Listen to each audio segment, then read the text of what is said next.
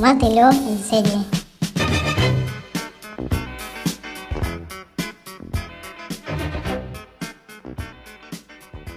Una vez más, las diferencias horarias eh, han hecho que el tiempo pase por este podcast. Sin embargo, una vez más, las diferencias horarias no nos van a quebrantar del todo. ¿Cómo estás, Lila? ¿Cómo estás? Qué presentación, ¿eh? ¿eh? Justo antes de grabar esto, por supuesto, me fijé cuándo fue nuestro último capítulo y yo pensé que igual había sido el año pasado, pero no. Hicimos el de Vikings. El de Vikings, es verdad. en enero. Ok, ok, han pasado, ha pasado mucho tiempo, de cualquier manera, eh, han pasado tres meses ya. No es la primera vez que nos pasa esto, tuvimos un, 2020 muy de cuarentena, muy de pandemia, en el que metimos muchas cosas y ahora este 2021 nos encuentra otra vez en diferentes lugares del mundo. Eh, esta vez soy yo la de los problemas horarios, así que bueno, pero acá estamos, eso es lo importante. Eh, quizás obviamente se, dilaten un poco más los capítulos hasta que por lo menos eh, terminemos de acomodarnos con esto. Esta vez no es tanta la diferencia igual como nos ha pasado en otros años, pero, pero esto sigue vivo. Por supuesto, siempre está vivo, siempre eh, vamos a estar ahí. De hecho, este episodio, no sé hace cuánto que lo veníamos eh, preparando, mentalizando, anotando, hace, pero muchísimo. Y como que nunca, nunca teníamos el tiempo para hacerlo, porque necesitábamos un poco más de eh, producción, ponerle, para hacer este capítulo, porque había que anotar muchas cosas y no teníamos el tiempo, no teníamos el tiempo, no teníamos el tiempo. Y dijimos, bueno, hoy... Y además y además con esto de que se fueron estrenando un montón de cosas que estuvimos viendo en su momento, eh, también lo, empezamos a postergar porque era como, bueno, es medio atemporal este episodio, entonces quizás no necesitaba el inmediatez de, uy, terminó Vikings, hablemos de esto, eh, pero acá estamos con este especial eh, que probablemente, bueno, con el de las series inglesas, este debe ser eh, uno de nuestros favoritos de todos los tiempos, una de las cosas favoritas de todos los tiempos. Sí, mal. La verdad que en estos eh, últimos años, no solamente nosotras, sino que los queridos servicios de streaming han, nos han dado muchísimo material para ver, porque somos bastante fans de, los true crimes, debemos confesarlo. Eh, nos encantan, no solamente de eh, crimes, hablar eh, solamente de crímenes, de, decir, no sé, asesinatos, sino también otros estilos de crimes, así entre, entre comillas, ¿no? Pero nos hicimos, por lo menos yo me hice bastante adicta y me encantan. Y nada, este capítulo también me va a encantar. Sí, eh, a mí también fue, es como un género que fui descubriendo un poco más, eh, más tarde que vos, pero y, lo voy descubriendo también un poco más lento. Pero creo que es eh, tal vez en donde más se destaca Netflix, eh, por sobre las demás cadenas, si bien en HBO, ya lo vamos a estar charlando, eh, tiene como algunos muy icónicos, lo cierto es que eh, Netflix produce un montón de estos y en general son muy muy buenos, a diferencia quizás de lo que pasa con sus series originales que producen cantidad y tal vez no estén a la altura todas. Sí, si hay posta, algo que decir de Netflix es que hace muy buenos true crimes y son muy buenos, me parece que de los más por ahí icónicos o de los mejores de los que a nosotras eh, más nos gustan. Y igual también ahora, por lo menos este año, eh, yo vi, no sé, ponerle tres o cuatro que sacaron. Están sacando como uno por mes y ya me está dando un poco de miedo porque no sé si me gusta que saquen tanto tan seguido. Porque después hacen cosas como por ejemplo el del Cecil Hotel, que es mejor ni siquiera nombrarlo. Si no lo vieron, no lo vean porque era una de las creepypastas, no sé, con las que nací, que miraba todo el día el video ese en YouTube y hicieron un, un documental horrible que no iba para ningún lado. Pero bueno, no sé. Obviamente los voy a seguir, voy a seguir viendo a ver qué hay. Eh, porque bueno, eh, la verdad que esto, que Netflix hace muy buenos True Crime y de casos eh, bastante conocidos, o por ahí no tan conocidos, pero sí son súper llamativos. Sí, exactamente. O sea, hemos tenido, tenemos algunos icónicos, como el que nombraste recién del Cecil Hotel, bueno, el de Madeleine McCain también, por ejemplo. Eh, y también tenemos algunos que, algunas historias que hemos descubierto gracias precisamente a que aparecieron en algunos de estos eh, documentales. Pero eh, vamos a arrancar con, vos querías que charláramos un poco sobre nuestro top 3. Sí, yo dije antes de grabar esto, allá fuera del micrófono, dije Alma, prepárate de tu top 3. La cuestión es que va a ser, estoy casi segura de que nuestro top 3 va a ser igual pero eh, está bien porque nos va a dar que hablar un poco, ¿no? Ok, ¿querés, que, ¿querés empezar vos o querés que empiece yo? Eh, no, empezamos por tu número 3. Mi número 3 es The Starcase, un documental que descubrí gracias a vos, que lo vi creo que en dos días, tres días, una cosa así, porque realmente no podía creer. Y un documental que creo que si hoy lo volviera a ver tendría las mismas dudas que, que me quedaron en ese momento. Eh, él me parece como un personaje tan ambiguo, tan ambiguo, que, que nunca pude definir. O sea, yo eh, siempre me pareció como un personaje culpable, pero a la vez el hecho de que toda su familia estuviera de su lado, incluso los hijos de ella, eh, siempre me, hizo dudar un montón. Y, bueno, además, después todas las teorías conspirativas que hay alrededor de, eh, este caso me parecen increíbles. Eh, así que mi número 3 es este, que además es medio un clásico, digamos. Sí, bueno, también es mi número 3, debo decirlo. no sé si dijiste que era de Netflix, pero por las dudas lo repito, no me acuerdo. Este, lo gracioso de este coso es que están, eh, tiene 12 o 13 capítulos, pero están separados como en partes. Y, lo, y después eh, se hizo más conocido en Netflix cuando lo sacó en el 2018 porque unió todas las partes las tres partes anteriores y les agregó, eh, creo que fueron cuatro capítulos finales que como para darle un cierre, ponele, que en realidad no te da un cierre, pero eh, sí te sigue alimentando toda la droguita que venías de todas las, eh, las cuestiones anteriores. O sea, yo cuando lo vi, lo vi por Netflix, no había visto las otras partes.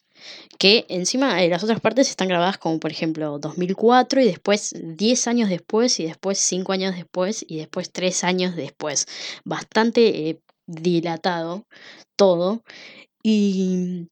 No, no, no. Y posta que el tema de las teorías es, es una locura.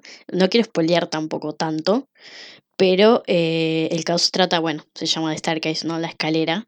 Eh, una mujer que se cae de una escalera y se muere, entonces su marido es el principal sospechoso. Pero hay eh, tanta cosa atrás, no solamente con el marido, sino esto, como vos decías, de las hijas y de los medios y de todas estas cuestiones también de las teorías. O sea, hay una teoría que me parece que es la mejor teoría de todas, incluso estoy eh, tan metida que te digo que sí, que hasta puede ser verdad, de que un búho fue el que tiró a la mujer por la escalera. O sea, ese nivel de falopa tiene la serie esta. O sea, no, no, no, no, no se puede creer realmente. Y sí, también está en mi top 3 y me encanta. Me encanta. Y es hasta el día de hoy que tampoco lo sabemos eh, verdaderamente qué pasa, pero en el final final por ahí te da como a entender alguna que otra cosita con eh, ciertas declaraciones que hace el chabón y la música de fondo, pero ahí queda. Sí, sí, o sea, como me parece que, que en la última parte del documental los creadores medio que ya decidieron mostrar un poco su mirada de las cosas y, y dejar en claro qué era lo que ellos creían después de haber estado filmando todo, eh, toda la vida de la familia y los juicios y demás. Sí, sí. Este es, eh, nada, si no lo vieron y les gustan este estilo de, de True Crime, que supongo que sí, porque por eso lo están escuchando esto, eh, nada, se los recomendamos eh, un montón. ¿Cuál es tu top 2? Mi top 2. Este me encanta. O sea, creo que fue mi top 1. Está ahí, ¿eh? Está ahí, cabeza a cabeza con el 1 porque me encanta. Eh, este es de droga pura. Eh, Wild Wild Country, también de Netflix. Eh, tiene 6 capítulos. Y este tiene la particularidad de que no es sobre un asesinato, o sea, bueno, sí pasan muchas cosas turbias de cualquier manera en, el, en, el, documental, pero en realidad es como la historia de una gran estafa. Una gran estafa que incluye eh, religión, eh, que incluye sectas, que incluye pueblitos de Estados Unidos, como no podía ser de otra manera, pues ¿dónde va a haber sectas si no es en esos pueblitos de Estados Unidos? Y gente que muy loca, muy muy loca. O sea, creo que el nombre Wild Wild Country no, no le podría haber cabido mejor. Y además eh, tiene, tiene de particular eh, este, este True Crime que es tiene una figura que es popular en todo el mundo y que todavía es muy leída y muy eh, citada por mucha gente que eh, digamos que, cree por ahí mucho en, las cuestiones espirituales o que, o que consume mucho eh, ese tipo de lecturas, que es Osho, o sea, no estamos hablando de un don nadie. No, no, no, es, era una especie de... Está muerto, ¿no? Me parece que sí, sí, se remurió. Sí, sí, sí, a ver, ya te confirmo la fecha. Sí, sí, hace, pero hace bastante, como decirte, en el 91, una cosa así, me parece que se murió. 90, eh, 90, enero del 90. Ah, hace 30 años, tal cual. ¿Fue? ¿Cuánto? Bueno, Claro, el chabón era una especie de gurú y tenía una secta atrás eh, increíble, pero no sé, creó una ciudad. Había bardo con toda la ciudad que había, incluso a la ciudad abajo le puso el nombre eh, de él, como que era de él, y todos sus eh, seguidores estaban ahí, pero el documental empieza a tirarte giros. Creo que cada capítulo empieza, termina con un giro que vos decís, no, no puede ser esto. Y lo mejor de todo... No, no, las cosas que pasaban eran increíbles, increíble todo lo que pasó en esos años ahí. No, no, no, sí, y lo mejor de todo es que en realidad atrás dicen, dicen, porque en realidad tampoco se sabe, poner, aunque en realidad sí lo sabemos, que detrás de, en realidad, de este hoyo y toda la ciudad, no era él el que estaba ahí, sino que había una mujer que era Sheila, era la que manejaba todo. Esta Sheila incluso estuvo, eh, estuvo presa, pero también e, era, mm, estuvo, eh, era sospechosa de un ataque bioterrorista. Sí, ¿no? Porque eh, en un momento la acusan como de querer envenenar al pueblo, una, una cosa así, porque lo que sucede es que ellos llegan, se instalan en un lugar de Estados Unidos y al lado había como una población que era como, no sé, 100 habitantes, o sea, se conocían todos.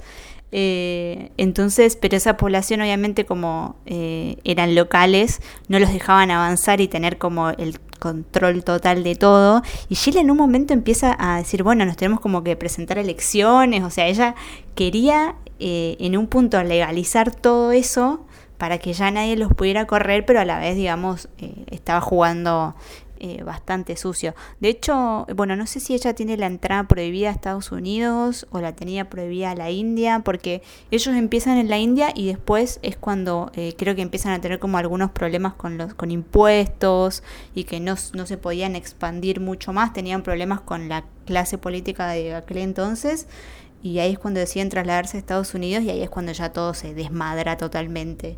Pero no sé si ella, eh, a, cuál de los dos lugares tenía prohibida la entrada. Y no sé, la verdad que no lo sé. Sé que también estuvo, eh, fue cómplice, de, no sé, de hacer una escucha telefónica, no sé quién. No, no, bien turbia y tranqui, pero siempre ella estaba a la sombra del otro. Ella era la que manejaba todo y el que ponía la cara era el otro chabón. Este, y bueno, y ahora en estos últimos días, justamente Netflix sacó un, también otro documental que dura una hora, así que hay que verlo, que es eh, justamente, se llama Searching Sheila, que es justamente de qué pasó.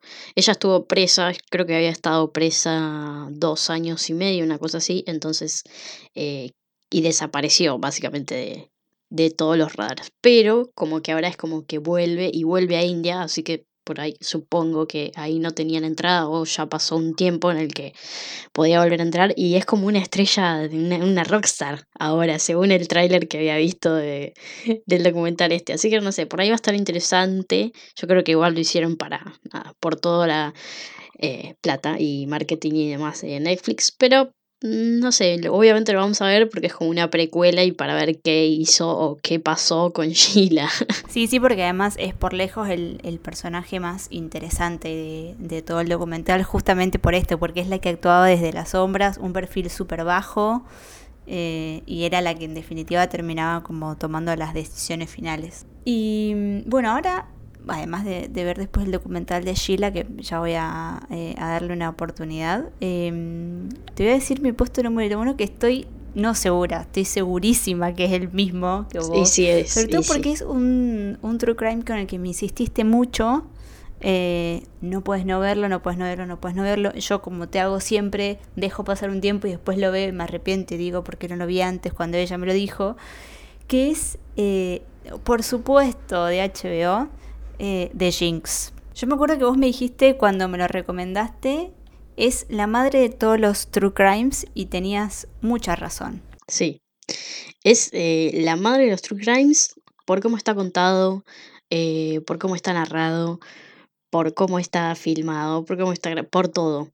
Aparte son eh, cinco capítulos, o sea que es cortita y en todo, en todos los capítulos eh, no puedes dejar de verlo, te duran una hora cada episodio, pero parecen que duran 10 minutos de toda la tensión y la velocidad que llevan, pero al mismo tiempo eh, te va narrando.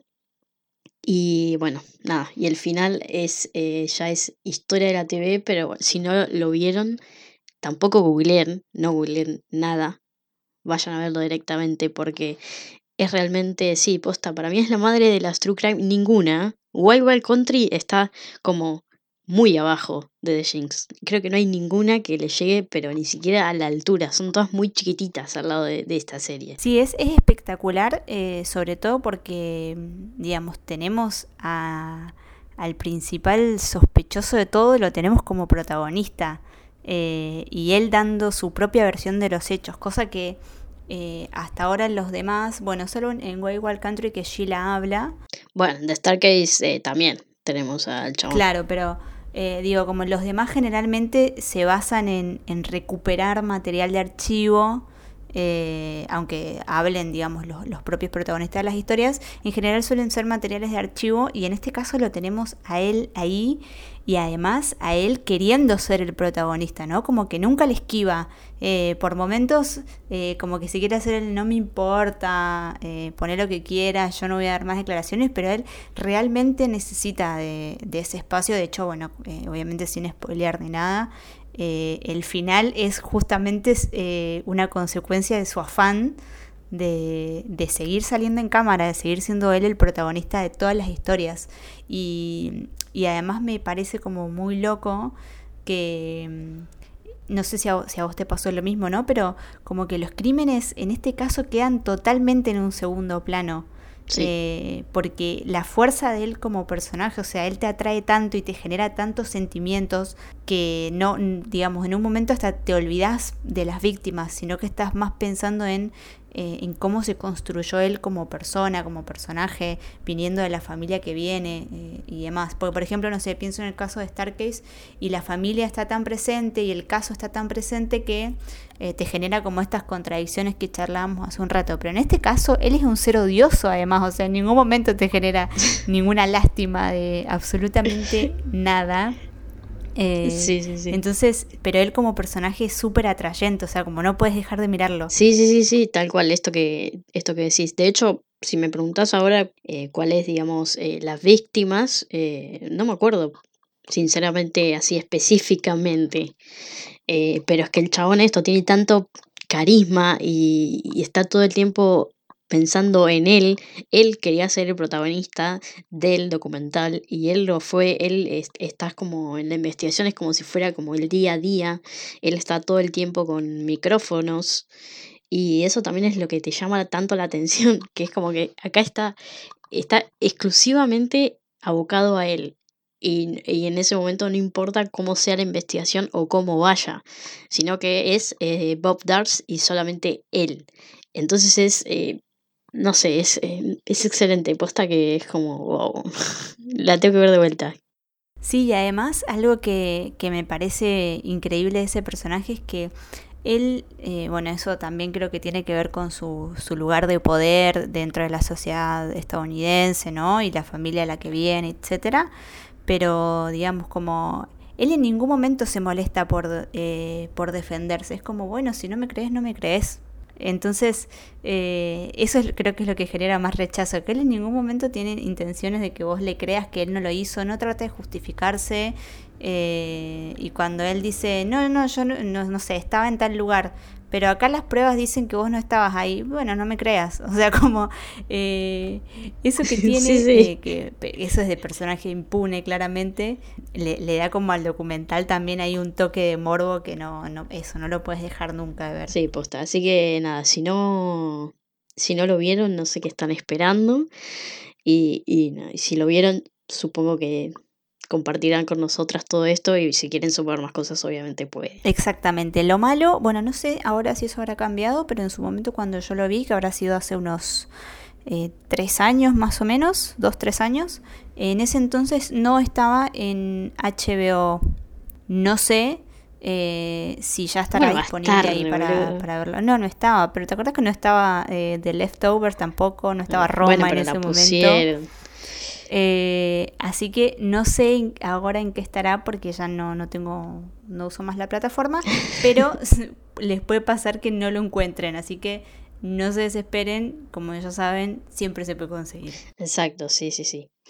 Eh, y bueno, me parece que lo que tiene, eh, siguiendo con los documentales de HBO, lo que tiene HBO es como, no sé si se lo toman con más seriedad, por decirlo de alguna manera, pero como que intentan que sean, eh, sobre todo después de que Netflix se pone a sacar 80 millones de cosas por mes, como que sean un poco diferentes, que tengan como otra visión o que no sean solamente de eh, true crimes. Sí, exacto. De hecho, eh, te das cuenta quizás en el relato, ¿no? Porque los de Netflix, eh, si bien tocan temas mucho más serios, quizás son mucho más ágiles los relatos y en algún punto también juegan a veces con el amarillismo. En cambio, HBO se lo toma como desde un lugar de investigación un poco más seria, si se quiere. Sí, ponele el año pasado HBO eh, sacó uno que no sé, no me acuerdo cuál era tu opinión al respecto, pero este, el documental de la, uy, ¿cómo se llamaba la escritora? Eh, I'll Be Gone in the Dark, que es sobre el, Golden State Killer, pero no es sobre el asesino, sino que es sobre Michelle McNamara, una escritora que se había recontra remil empecinado en buscarlo y es sobre ella más que nada, ella buscando al asesino. Sí, eh, a mí con ese documental, a, mí me gustó, pero mm, yo honestamente como que quería saber más sobre el caso, entonces, y al no tenerla a ella como contando la investigación, eh, en un momento, eh, creo que después de los primeros dos capítulos, ya se torna como un homenaje hasta exagerado hacia ella, ¿no? Como si, digamos, el periodismo de investigación ya no fuera a ser el mismo. Y es verdad que ella hizo un trabajo increíble porque hizo una investigación zarpada sola, en general la hizo sola además.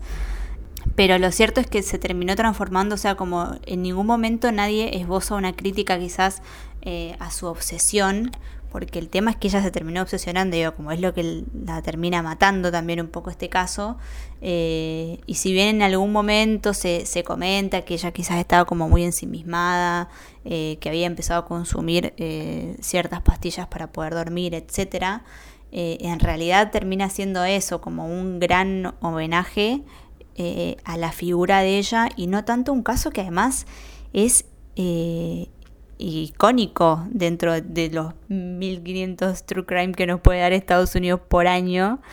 Eh, es un caso como sumamente eh, icónico. Entonces, eh, que se perdió un montón de eso, porque al no tener la voz de ella y, a tener a la gente hablando de ella y no del caso, es súper extraño. Sí, es súper raro y después incluso ella era la mujer de Patton Oswalt, que es un comediante bastante reconocido. Entonces por ahí sí hay partes en las que él hablaba, así como metiéndote ahí eh, el golpe bajo, que por ahí sí te afectaban, pero yo en realidad vine a ver este documental eh, por eh, la búsqueda de ella contra el asesino. No me interesa lo que, que una hija en realidad se quedó sin madre, ¿entendés? No, sí, total, para eso me leo una noticia pedorra en la revista Paparazzi, o sea, como, sí, sí, o sea, está lleno de golpes bajos y golpes bajos que ni siquiera tienen que ver con las víctimas reales del, del asesino, porque eh, si me decís, bueno, o sea, digo, tuvo un montón de víctimas, eh, un montón de mujeres que nunca pudieron como eh, sanar esas heridas de, eh, de, esos ataques sexuales, de esas violaciones, y de repente, o sea, como termina siendo más víctima Michelle que las propias víctimas. Así que sí, es un documental bastante, bastante raro. Yo la verdad es que le tenía mucha fe en su momento y, y, creo que fue una de las grandes decepciones del año pasado. Pero HBO se reivindicó rapidísimo, porque al toque sacaron uno que, que creo que es fue el mejor documental del año pasado, que fue The Bow. Uf, tremendo. Yo no tenía idea de del caso este, eh, siguiendo con sectas. Eh, no tenía ni idea, entonces era como que veía cada episodio y era, no, no, no puedo creer la secta esta, que encima eh, estaban metidos un montón de famosos, o sea, famosos que no sabían que estaban metidos en una secta, ¿no? Y de, y de cómo los le hicieron mierda la carrera, por empezar. Era como ya cuestión de, de, eh, de abuso lo que hacía el chabón este, eh, Kid eh, tipo las, eh, le, las tatuaba con su nombre porque eran de él. Las marcaba, las marcaba, ni siquiera era un tatuaje porque eran tatuajes esos que les ponen como a las vacas, ¿viste? Cuando las van a marcar. No puede ser, no puede ser, vos decías, no puede ser.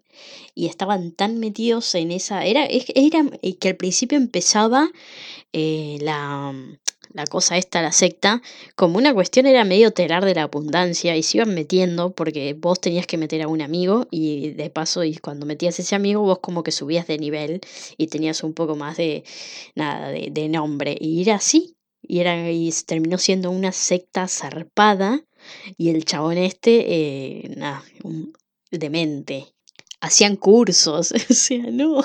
Sí tenían tenían una estructura de no creer, sinceramente, eh, una, estructura, una estructura sustentada justamente por, por toda esta gente que vos mencionabas, gente famosa, gente muy adinerada, y toda esa estructura que ellos fueron eh, primero creando y después sosteniendo y después agrandando en el tiempo. Por momentos, no sé si a vos te pasó cuando viste el documental. Bueno, hubo dos documentales sobre esta secta el año pasado. Eh, primero salió de Bow, el de HBO, y el otro no me acuerdo ahora bien cómo se llamaba. El otro se llama Seduce y decía Inside y todo el nombre de la secta, que son muchas letras, y Cult. Eh, está muy bueno igual también, ¿eh? Que ese eran menos capítulos, ¿no? Eran cuatro o cinco capítulos nada más. Eh, sí, sí, sí, sí. Pero bueno, la cuestión es que, digamos, cada vez que yo iba viendo algún capítulo te daba como la sensación, digo, más allá de que ya sabíamos cómo habían terminado algunas cosas, eh, te daba la sensación de que era imposible combatirlos. o sea, habían alcanzado un, un grado de poder que parecía que no había manera de, denunciarlos o de, incluso de salir vivo de ahí. No, no, sí, es que era tanto el, nivel de, lavado de cerebro que les hacían que por ahí, eh, no me acuerdo mucho en el de HBO, pero en el de Stars, que sí se enfoca más en em, eh, las víctimas, que en su momento eh, hay incluso hay relatos diciendo de gente que, que dice yo metí a tal persona y a tal persona y en ese momento no sabía y terminé siendo una cómplice y no sé qué. Bueno, el, el otro de Stars se enfoca más en, en, las víctimas y también hablan de esto, que no, que por ahí cuando se daban cuenta de dónde estaban y querían salir, eh, ya no podían salir. Era tal el nivel y por ahí cuando les decían, no los dejaban irse. Había, hubo un par que se habían suicidado incluso, viste, heavy. Sí, sí, gente que, que perdió absolutamente todo, eh, que llevó a juicios eh, millonarios y se endeudó para no lograr nada. Eh, como, no, no, o sea, realmente parecía como una historia de, de terror y, y, además, bueno, el, el, desenlace se dio recién en, creo que fue 2019-2020, ¿no? Por ahí. Eh, no, fue después de que terminó, sí, el, ahí, ahí nomás el, el, el docu que salió. Eh, y la verdad es que eso, como que pensé en un momento que no, nunca, nunca nadie iba a poder eh, zafar de eso. Y mm, bueno, obviamente si todavía no lo vieron no les vamos a contar el final, pero tiene un, un gran final. Un gran final abierto porque vamos a tener una segunda temporada. Ah, es cierto, es verdad. Que cuando le dijeron que íbamos a tener una segunda temporada dije, uy, no. Pero bueno, obviamente la vamos a ver porque es HBO y porque... Sí, sí, sí, después de cómo termina me parece que lo amerita. Obvio, aparte no, sí, es, eh, creo que sí, concuerdan que fue el mejor documental del año pasado. Eh, tal vez un poco largo porque habían sido como 10 capítulos. Eh, sí, es verdad. Y, y, en un momento también, digamos, peca un poco con, con esto que les pasó también en I'll Be Gone in the Dark, que es que eh, los mismos protagonistas ya, eh, ya como que se recontra revictimizan todo el tiempo. Eh, entonces como que hay capítulos en los que hablan mucho más de ellos que del resto de las víctimas. Y me parece como muy interesante del otro documental sobre esta secta, que no es el de HBO, que te muestra como la otra mirada.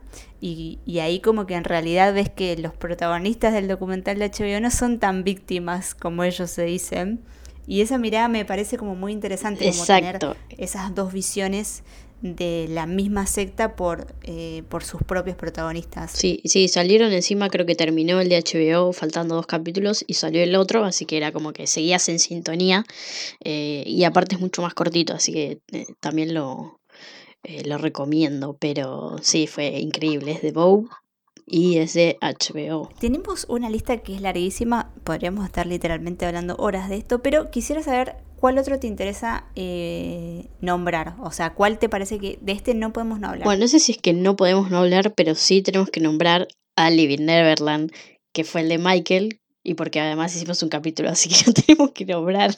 Y es de HBO, no, aparte por todo lo que significó ese documental, incluso hasta el día de hoy hay creo que fue hasta hace poco que yo había tuiteado algo y me contestaron un tweet con, no sé, un video de dos horas eh, dándome todas las explicaciones de por qué ese documental era falso y por qué Michael Jackson era inocente. Creo que fue, no sé si fue uno de los primeros que vi, pero creo que pega ahí en el palo. Eh, y la verdad es que, uff, te, te, aniquila por donde lo mires ese documental. Obviamente si pueden ir a escuchar el capítulo que hicimos, porque ahí como que profundizamos un poco más, eh, estaría genial, pero eh, creo que es de los más duros que he visto eh, hasta ahora y eso que son esos dos capítulos nada más. Sí, es eso, sí, es bastante heavy y hay que verlo bueno, no sé, con la, mente abierta. Bueno, igual que el que salió hace poco, el de Woody Allen. Heavy heavy. Yo lo vi,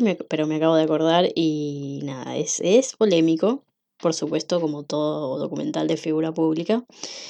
Pero nada, lo dejo ahí y no digo nada más porque nada, es, es polémico y también es bastante fuerte por las cuestiones de, de cómo hablan, porque las que hablan es eh, su hija, sus hijos y su mujer y demás. Y hay ciertas cuestiones, él obviamente se negó a hablar, pero nada, es, son esos documentales que tenés que verlo con la mente abierta, porque obviamente que supongo que un fan de Woody Allen te va a decir que nunca hizo nada, ¿no? Sí, o que, o que fue legal todo lo que hizo. Que fue legal y que le pagaron a, ahora no me acuerdo el, nombre de cosa. Le pagaron para que... ¿De la esposa? No, de, de la hija. Ah, no, no me acuerdo. Que le pagaron, viste, para que, no sé, para que haga todo eso. Bueno, no sé, cuestiones eh, así. Era, encima también salió en HBO, no es que salió en una cadena pedorra. Ya lo voy a ver. ¿Cómo es el nombre de ese? Allen vs. Farrow. Fácil, boludo. Ah, bueno, bueno. sí, era bastante, bastante fácil. Después, el año pasado también en Netflix tuvimos algunas cosas como bastante interesantes, como el caso de Jeffrey Epstein, un, un documental corto, pero también durísimo, ¿no? Hablando de, pedofilia y de abusos en, en general. Eh, y de personas de poder como, como Jeffrey y todos sus amigotes. Eh, la verdad es que también es un documental que es, em, bueno, me, me, despertó un poco las mismas sensaciones que el de Michael Jackson, como eh, mucha bronca justamente porque la gente que tiene poder y que tiene plata, básicamente se maneja como tiene ganas eh, y hace uso y abuso de, de, las personas y de sus recursos económicos y sus recursos materiales. Y también, eh, por ejemplo, en, en, uno de los casos, eh, ¿no? como Jeffrey Epstein tenía una casa en una isla, también me provocó como un poco esta sensación que me había provocado de Bow como de como de ahogo, ¿no? Como, uff, esta gente no va a poder salir nunca de ahí, ¿entendés? Y la verdad, eh, como ver esos personajes así tan manipuladores y tan cerca de personas como, eh, bueno, como Trump, como Bill Clinton, como la corona inglesa, o sea, él se manejó, bueno, gente de Hollywood, ¿no? Digo, él estaba conectado con absolutamente todo el mundo y lo más triste es que se murió impune. Sí, eh, se murió o lo mataron, todavía eso en realidad no se sabe, para mí lo mataron por las cuestiones de cómo fue su muerte, que eh, supuestamente se ahorcó en la cárcel, dicen, pero todo parece indicar que en realidad lo cagaron matando porque el chabón tenía mucho poder y ya estando preso en realidad ya no perdía nada en, en filtrar sus, los nombres de los miles, porque eran miles. Incluso no me acuerdo si fue este año o el año pasado que se filtraron bastantes nombres de las libretas así del contacto más, eh, más cercanos del chabón y había cada famoso que decís, Chash, o sea, todos súper, súper megamente eh, conocidos y como esto que decías, de famosos actores a la realeza, a, presidentes y expresidentes y, y potente. Está eh, pero sí, está. A mí también me, gustó un montón este, este docu. Eh, sí, o sea, no, no había como una persona, digamos, o sea, había tantos intereses ahí mediante que sí, que es probable que lo hayan matado porque él a esa altura ya no tenía nada que perder, o sea, eh, él tenía todas las de todas las armas para negociar y bueno, y apareció muerto unos días antes del juicio, cosa que además después de haber visto todos los eh, los testimonios de las víctimas y lo mucho que les costó a todas, eh, por un lado hablar y por el otro lado rehacer su vida después de haberlo conocido a él, eh, te genera como muchísima, muchísima bronca, mucho odio. todo lo que pasó porque digamos se murió él fue como el gran matar al mensajero no se murió él y, y todas las demás personas que son mucho más poderosas que él eh, quedaron totalmente libres de, cargos y de culpas. Sí, tal cual. Y este de vuelta es de Netflix, ves que Netflix hace a veces hace muy buenas cosas. Eh, sí, sí, sí, posta, o sea, como denle la oportunidad a los documentales de Netflix. Sí, aparte lo bueno que me gusta es que la mayoría por ahí tienen cuatro capítulos, cinco capítulos, entonces se ve relativamente rápido, no es que tienen 12 capítulos que decís, no, qué paja. No, o sea, eh, aparte van a, van a las chapas, entonces decís, bueno, sí, yendo. Este de Epstein tiene cuatro capítulos nada más. Sí, sí. Y hablando de Netflix, acá quiero que empecemos a cantar el himno porque... Me pongo de pie. Netflix nos regaló el año pasado dos documentales argentinos, pero vamos a hablar de uno que salió a fin de año sobre uno de nuestros casos más emblemáticos, que es el de Carmel, el caso de María Marta García Belsunce. Eh, lo que me gustó de este documental es que salió internacionalmente, salió para todo el mundo. Entonces vos veías a un montón de gente de cualquier otro lado. Había un británico que había hecho un hilo eh, en Twitter y, hablaba y estaba, no éramos solo en Argentina, como por ejemplo el que habían sacado en Nisman, salió solo para Latinoamérica, entonces era como, bueno, nada.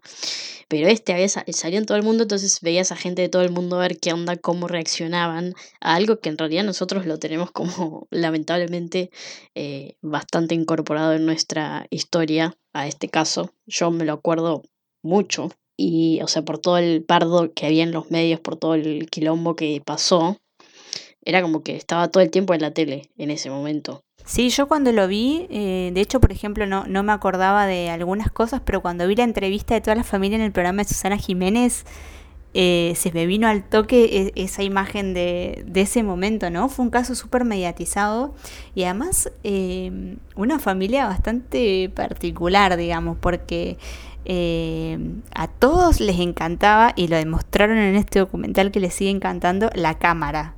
O sea, a todos les encantaba hablar, dar su propia versión de los hechos, eh, hablar de Carlos, hablar de María Marta, como a todos les encantaba dar su opinión sobre el caso y estuvieron en la televisión mucho tiempo. Sí, sí, sí, años. Y bueno, incluso uno de los que aparece en el documental es el marido, sospechoso por siempre. Y vos decís, no puede ser que esté hablando con tanta soltura de una persona que, que bueno, que la mataron y que, y que no saben si sos vos o no sos vos. Y que encima eh, también con tanta cómo se manejaron las, eh, las pruebas cuando recién la habían matado. No, sí, sí, o sea, todos eh, sospechosos, absolutamente todos sospechosos. Eh, y además eso que vos decís como la liviandad de no, no, limpiamos la sangre porque no queríamos que le diera impresión a no sé quién cuando entrara, güey. Sí, sí, en realidad a nosotros... Y el eh, pituto, el, gran protagonista de, este documental fue el pituto. Sí, sí, sí, o sea, no solo el documental, sino del caso, porque creo que yo aprendí esa palabra eh, cuando lo veía en la tele. O sea, lo que era un pituto, ¿entendés? El pituto. Eh, gran documental, tiene cuatro capítulos también. Em, obviamente, digamos, como si, si fueron siguiendo el caso, no van a encontrar nada que no se haya encontrado ya en los medios. O sea, aparecen los mismos protagonistas, el fiscal, eh, parte de, de, la familia de María Marta, muchísimo material de archivo, eso, eso está muy bueno, todo el material de archivo estaba impecable incluso hasta las, teorías que se hicieron en ese momento en los medios, como que en realidad Carlos y María Marta se habían dado cuenta después de haberse casado que eran hermanos. Eso es buenísimo. Entonces, digo, como si fueron siguiendo muy de cerca el caso, no se van a encontrar con nada, nada nuevo, o sea, no se descubre ahí quién fue el asesino ni nada por el estilo, pero eh, sí realmente, o sea, está como eh, muy bien eh, contado todo el relato y eh, cumple con, un poco con esto de, dejarte todo el tiempo ahí pensando y, tratando de dilucidar quién es el asesino y lo cierto es que no tenés como una respuesta, que creo que esos lo, los, los buenos documentales tienen que ser un poco así, ¿no? Como eh, dejarte con la duda. Sí, mantenerte en vilo. Hace poco salió un meme muy, bastante, no sé si creo que te lo pasé, que era bastante gracioso que decía eh, esto de True Crimes y decía saber quién es el, el asesino, ocho horas de True Crimes, no se sabe quién es el asesino. Como que nosotros consumíamos eso y sí, claramente. Sí, sí, sí, efectivamente. O sea, como eh, creo que los consumimos más por, por la falopa que viene con las teorías conspirativas que por otra cosa. Es que sí, porque ponerle este, el de María Marta, no, no nos dieron nada que no supiéramos. Pero bueno, era, es, es, la droga de verlo, ¿no? Sí, sí, sí. Y después de, de, compartir como algunos momentos que habían quedado medio perdidos ahí, como el del juicio, eh, Horacio yendo al programa de, de, Mirta Legrand y la gente no creyéndole que él estaba triste, etcétera, etcétera. Nadie te cree. Tiene unos momentos que son tan argentinos que creo que la gente que lo vio afuera no lo debe haber valorado lo suficiente, eh, porque tiene unos momentos muy, muy argentinos realmente. Eh, pero es, es un muy buen documental, digo, más allá de, de la argentinidad que tiene por momentos, es, es muy, muy bueno. Quiero pasar ahora a otra parte que es muy importante para nosotras también, que es, son las series que se han hecho de True Crime. Esta parte quizás, o sea, porque ya hemos hablado de muchas de estas series, pero digo, como también el mundo de la ficción ha decidido meterse en, este campo de los true crimes y nos ha dado como series muy buenas. Para empezar, mi favorita por siempre, que es Mindhunter, que parece que vuelve, hay, hay, un rumor, hay una esperanza de que eh, vuelva más pronto de lo esperado con su tercera temporada. ¿Qué decir de Mindhunter, no? Que no hayamos dicho eh, en otro momento que es probablemente para mí la mejor serie eh, de Netflix. Y después Netflix también nos, regaló otra muy buena. Yo solamente vi la primera temporada, la segunda todavía no la he visto, que es la de Manhunt, una bomber. Vos sí viste la segunda, ¿no? Sí, pero no, lo que tienes que la primera es de Luna Bomber y la segunda es la de... Uy, se me fue el nombre del chabón este. Que hubo una peli. Este, la de Richard Jewell. O sea, el, solo el primer caso es de Luna Bomber, que encima tiene unos actorazos Oh, Paul Bettany la, la rompe en, ese, esa serie. Sí, sí, sí. Eh, haciendo de, de, Luna Bomber encima. Eh, recomiendo un montón Manhunt. O sea, se llama Manhunt en realidad. Una Bomber es la 1 y la de Richard Jewell es la segunda. eh, no, sí, pero en Manhunter es. Bueno, ya no sé, es una locura. Aparte, trabaja. El uno de los protagonistas es nuestro querido Jonathan Groff, así que es obvio que la vamos a ver y la vamos a amar. Obvio, lo amamos. Aparte, después de haberlo visto ahí tirando brillantina en Glee, verlo acá me parece realmente fantástico. Y después de haberlo visto en Hamilton escupiendo gente. Ah, sí, no quiero decir que me escupa, pero escupirme. sí, es verdad. Y eh, bueno, esta yo la descubrí el año pasado, eh, pero es del 2019 creo, que es por lejos también top 3 de las mejores series que he visto. eh, de, de estas temáticas, que es la de Gypsy Rose, que la terminé y vi el documental, o sea, de Gypsy Rose también hay serie y después está el, el documental que dura creo que dos horas, ¿no? Una hora, dos horas por ahí. Sí, la serie es The Act y el documental es eh, Mommy, eh, Dead and the Rest. Eh, son los dos buenísimos. El documental en formato documental, obviamente, y el otro es más serie, más ficción, pero aparte trabaja Patricia Arquette, o sea. No, y además, yo yo eso vi la serie y la terminé y esa misma noche vi el, el documental y cuando vi a la verdadera Gypsy Rose, increíble, o sea, increíble la actuación, no me sale el nombre de la chica ahora. Eh, Joey King. Joey King, ahí está, que además estuvo nominado un montón de premios con Sí, eh, sí. por este papel. eh, No, sí, ganaron es encima. Ella ganó. va. Increíble lo que actúa esa nena en, en esa serie. Eh, por favor, si, si ya la vieron y todavía no vieron el documental, vayan a ver el documental porque van a quedar flashados con, eh, con la actuación de, de Joey King. Y si no vieron ninguna de las dos cosas, no sé qué están esperando. O sea, si esperan a que termine este podcast y después se van a ver eh, estas dos. Es buenísima aparte de todo el caso. De hecho, el, el posteo de Facebook real de Gypsy Rose sigue estando activo. Así que ¿En serio? sí, sí, sí. Cada tanto está bueno volver y que decía, esa hija de puta se murió. La verdad que es increíble.